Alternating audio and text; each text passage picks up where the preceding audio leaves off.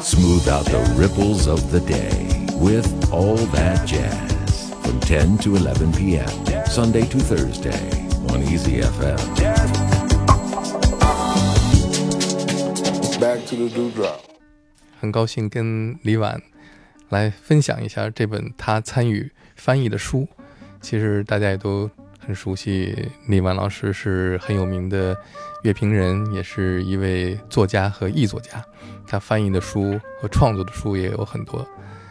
嗯，但是今天的机会，我们就是来聊聊这个标准曲的《Jazz Standards》这本书。嗯，我们先来介绍一下这本书的作者吧。嗯，呃，我是李婉。呃，刚才有代也讲了，乐评人。这一次主要是就这本书，就是呃泰德乔亚的爵士乐标准曲曲库导读。呃，这本书是三位译者译的。呃，除了我之外，还有李建敏和张文昭，我们一起译了这个乔亚的这一本。之前，呃，李建敏还译了乔亚的另一本代表作，叫《爵士乐史》。我觉得这两本书合到一起是一个特别好的，一个是一个史，就是爵士乐从开始到现现在到这一刻，它的整个的发展的脉络和和一些板块，是吧？然后这一本呢，就是一个精读，相当于它是就爵士乐里面的著名的乐曲就被反反复演奏的，就我们叫标准曲。他选择了两百六十六首标准曲，对他们进行了一个解读和分析，同时他也推荐了这些不同的版本，加到一起大概有两千多个版本啊。就通过这两本书的阅读，呃，对于这个还没有入门的这个乐迷，我觉得它是一个特别好的入门。我觉得读了这两本书应该可以入门了。再一个，对于爵士乐迷来讲，它确实是目前来说，应该说在全球范围内。非常重要的两部著作，一个对爵士乐史，一个对爵士乐，都有非常权威的，而且是又又又很又很容易进入的，又很贴近性的，又很平易近人的这种描述，能够大大的增长对爵士乐世界的了解，也能够了解这背后的有趣的人、有有趣的故事啊。我的工作每天都会接触到选择什么样的歌曲，然后怎么去介绍。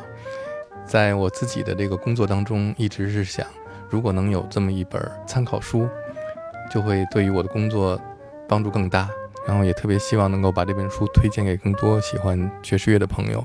但这本书，你觉得它在中国现在出版的它的意义是什么？呃，首先是对于普通乐迷对爵士乐的了解，对爵士乐入门，对中国人来讲确实存在一个难题。就我我我是我感觉我也。通过我自身体会，也感受一下别人。我觉得很多人听爵士乐会听很久，都不知，就是不知该怎么欣赏。其实爵士乐有一个关键，爵士乐的关键，在我认为，它就是它，它是一个，它是一个变奏的艺术，或者说是一个即兴的艺术，是吧？我们都知道，呃，其他音乐你都是照谱子去演奏，对，古典乐尤其。极端，它是它的最终的追求是你的演奏能跟创作者能够达到他达到对他的诠释，是吧？但是爵士乐不是，爵士乐各有各的弹法。中国人不能理解，就因为这些歌曲它是美国歌曲。就中国人对它不够熟悉，如果是中国熟悉的歌曲，那么你用爵士演奏，可能就是很快就会明白它是什么，它的妙处在哪里。我在听的时候得到什么乐趣。所以说，爵士乐入门有个关键，就是你要熟悉最重要的曲目，要对这些曲目要了然于心。对于听众来讲，你熟悉这些曲目，再听到对他的演奏的时候，你就会知道，哎，这个人他有些什么特点，他跟之前有什么不一样，他有哪哪些是。巧妙的，它有哪些是属于它的个性的，是吧？你就会明白，就一定要知道有哪些乐曲，而且这乐曲要特别熟悉。刚才跟我们一起那个在台上分享的那个石玉吉，是吧？石玉吉，他就说他他要他要他要会两百多首曲子，他要会两百多首曲子，他他才能在美国混下去，对吧？这这就是爵士乐一个特点，你要你要会，你首先那个曲子你要会，然后你才能够变奏，才能有自己的。即兴，你否则跟别人都没法玩，是吧？这是对专业音乐者的要求。所以说，这个这本书对专业音乐者也是一个，也也是一个特别好的一本书。就是他他能够知道，目前在在美国标准曲有哪些，是吧？他他这些标准曲是如何诞生的？它的原原作大大致是什么，是吧？然后对他的演奏有哪些代表性的演演奏？是一个我觉得不需要老师，就一本书，他可以可以自学了。这是这是我觉得它最大的价值。说到这儿，我们做一个小小的科普。我们只要听到爵士，就会听到这个名字，就是 standard。嗯，来讲一讲什么是爵士标准曲。这个词儿呢，容易被大家误误解。这是我们的翻译，我们就把它翻译成了爵士乐标准曲。其实关于爵士乐的名词，有一本书，呃，就是任达敏翻译的《新格罗夫爵士乐词典》。他在那那本书里面，他就对这个杰斯丹的就把它翻译成叫爵士乐经典曲目啊。我觉得这呃，你这样理解也对。其实 standard 就是经典曲目，所以说这个词儿它可以用在爵士，也可以用在 country，是吧？它它都指的是标准曲，是吧？呃，都是指的经典曲目，甚至百老汇，对都可以啊。它，但是我们用标准曲，对它有个性，有个性的话，你就会就经典曲目它就没有个性，就不太容易建立起一个专有名词，就它是一个专有名词，它就是指的就是在爵士乐历史上出现的。经典化的、被反复演奏的、大家都耳熟能详的曲子。当然，你这样就是，如果说你换个词儿，呃，中国歌曲，那那你能说出多少？可能每个人都会说出每个人不同的。但这里面就存在一个对历史的选择，这个是泰德乔亚的选择。他认为这二百六十六首最重要、最著名，哎，最值得去介绍。嗯，这这标准曲，因为爵士乐，呃，我们在上海的时候。陶陶鑫老师当时他他给他一个很精彩的定义，我觉得是很精彩。他说的是，呃，有依托的即兴，是不是这么说的？有依托的即啊，非常精彩。有依托，他用了一个词儿叫依托，我觉得蛮好。因为爵爵士乐的那种即兴，我们看到即你如何即兴呢？它它是有依托的。比如说标准曲，它就是个依，就是个依托。你有原作在这里，它就是个依托。你有原作，有它的旋律，有它的。和声进行，那你就在这个基础上进行即兴。我知道您生活在武汉，嗯，从最早也开始做一些，尤其是摇滚乐方面的乐评和介绍。那跟我们分享一下，你是怎么开始认识爵士乐的？我其实这就容易，外界对一个人的定义是吧，就容易脸谱化，容易脸谱化。其实我是一个什么呢？我是一个音乐爱好者。我我是听所有的音乐的，我有时候跟别人说，更极端的说，我是听所有的声音的。我真的有这个爱好，我也我也我有时候也会听窗外的风声、雨声、猫叫声、鸟叫声，对吧？也从中得到很多启发。甚至我买我买唱片，那些自然录音的、自然录音的大自然的音响什么东西，我也是我就是觉得要买的。就只要是我没听过的，包括不同的鸟类、不同的兽类，我都会买。爵士乐。最早接触它，就当然有个机缘，就是我我我接触爵士乐的时间，和接触摇滚乐的时间可能是同一个时间。对，其实中国人也是这样，我觉得中国人也这样。你只是你只是没有认识到他，但是他很早就跟你在一起了。就我们一个音乐爱好者面对的所有的声音，他总他总会在某一刻响起。就像我们说到中国流行音乐，中国流行音乐第一首作品《毛毛雨》，也可以说是第一首爵士乐作品。这一回事儿，因为当时正好是大乐队，大乐队影响世界的时期，所以说我们中国民歌受到了大乐队的冲击和影响，就产生了毛毛雨，是吧？它是同时的，包括我们我童年的很多经历，我就说我童年听的很多音乐其实是爵士乐，只是你当时没意会到它。当我意会到它，当我意会到爵士乐的时候，和当我意会到摇滚乐的时候，几乎是同一个时间，都是。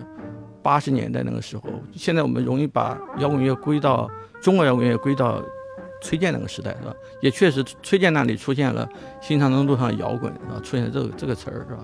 而且那个时候就大家开始谈论摇滚乐，但大家开始谈论爵士乐的时候呢，也正好在那个时间有一个著名的翻译著作叫爵士乐，就瓦利美的一个爵士乐，那个时候让我知道了有爵士乐。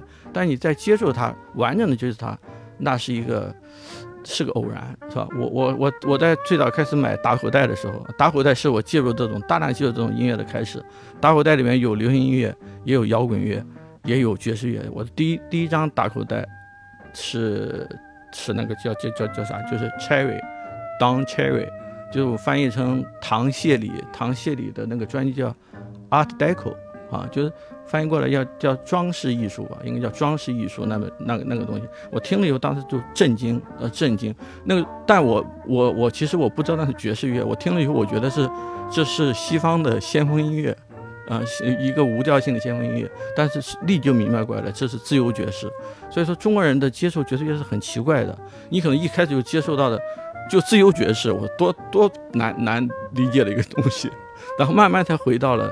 就是那个摇摆时代啊，什么那个 bebop 时代啊，什么那个冷爵士时代，然后就开始听，因为这这个这个种类是我喜欢的，我就买了很多很多唱片，大概几千张吧，有几千张就听得越来越多，然后就对爵士乐有了解。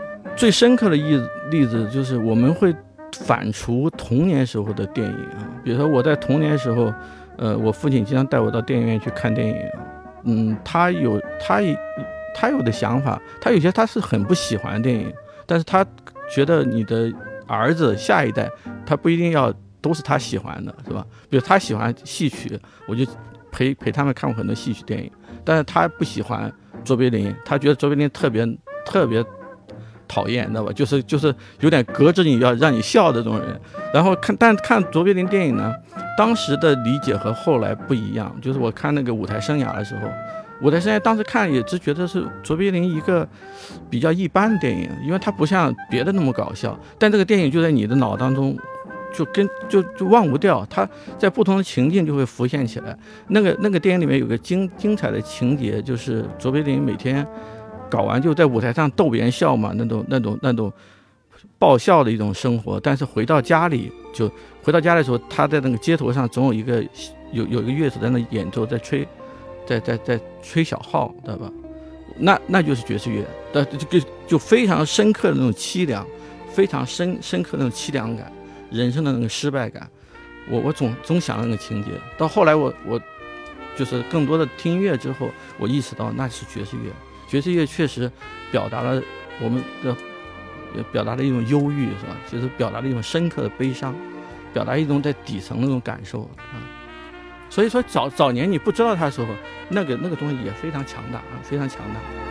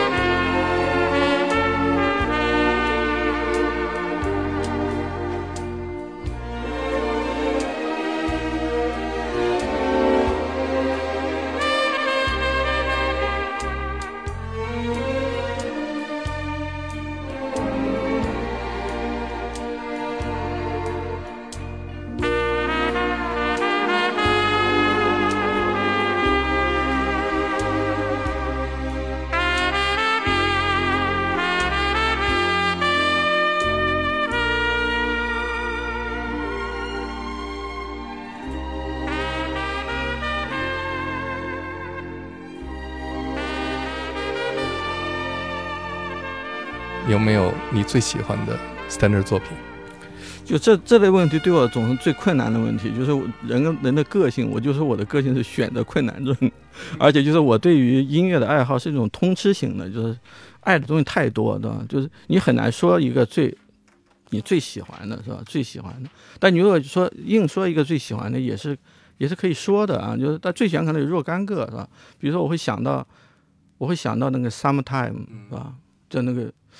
嗯，夏日时光啊，我我我觉得这这首这首歌是非常非常美的，占据了我的头脑当中一个位置的，是吧？也也是格什温的一个曲子吧，而且，呃，它有很多版本，很多人演绎都非常好。呃，这这就是我对音乐的爱好有个偏好，我确实偏好歌唱。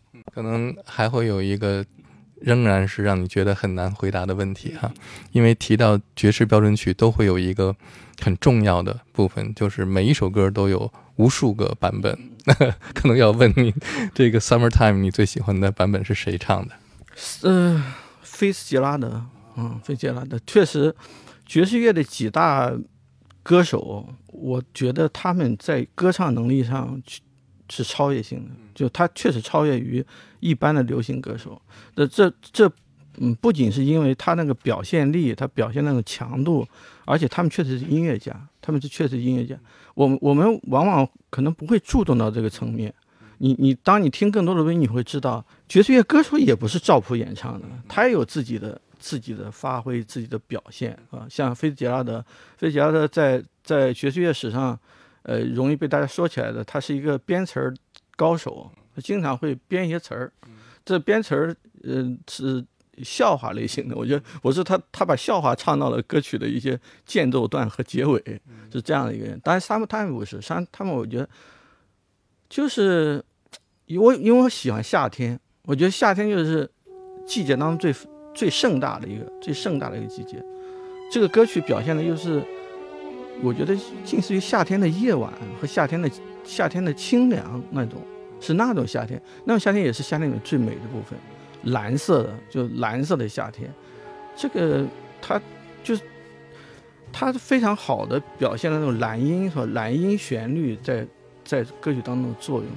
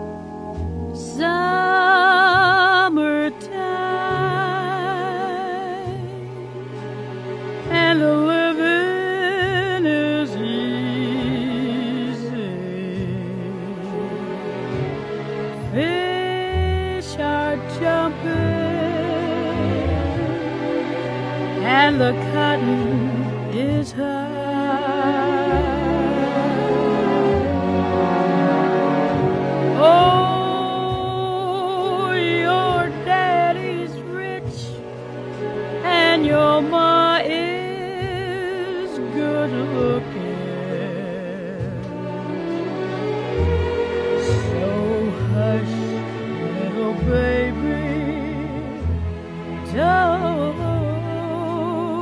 you cry.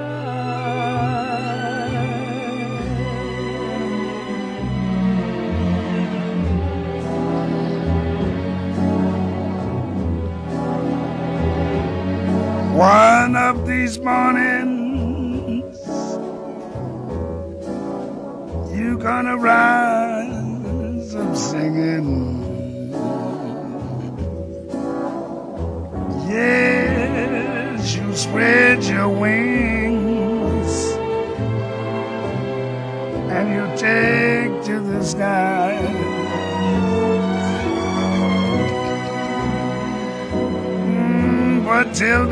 Morning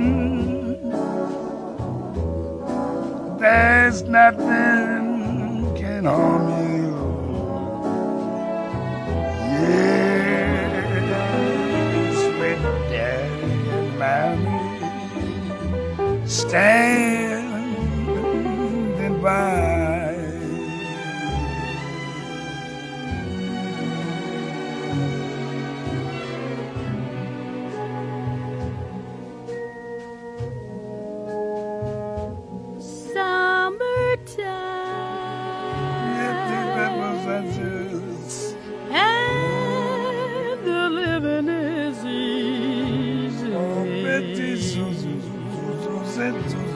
Fish are jumping. And the cotton is high.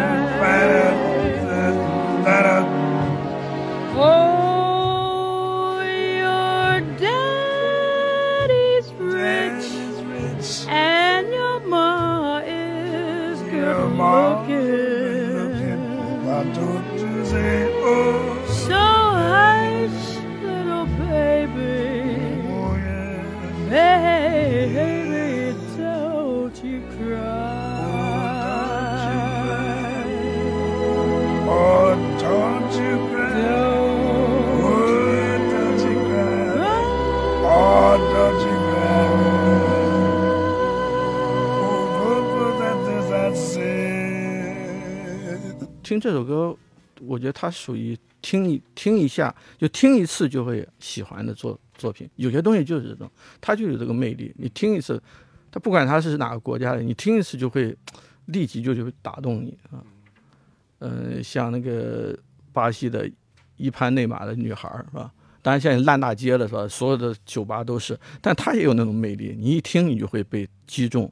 就她，当你当她第一次你接触她的时候，你你觉得她是一个是一个是一个带有全新要素的一个艺术体，它在演唱上，在曲调上，在音色上，在那个感情的表达方式上都是很新颖的，能打动你，而且它有，它是一个经典，它它可以被反复播放，长久的播放。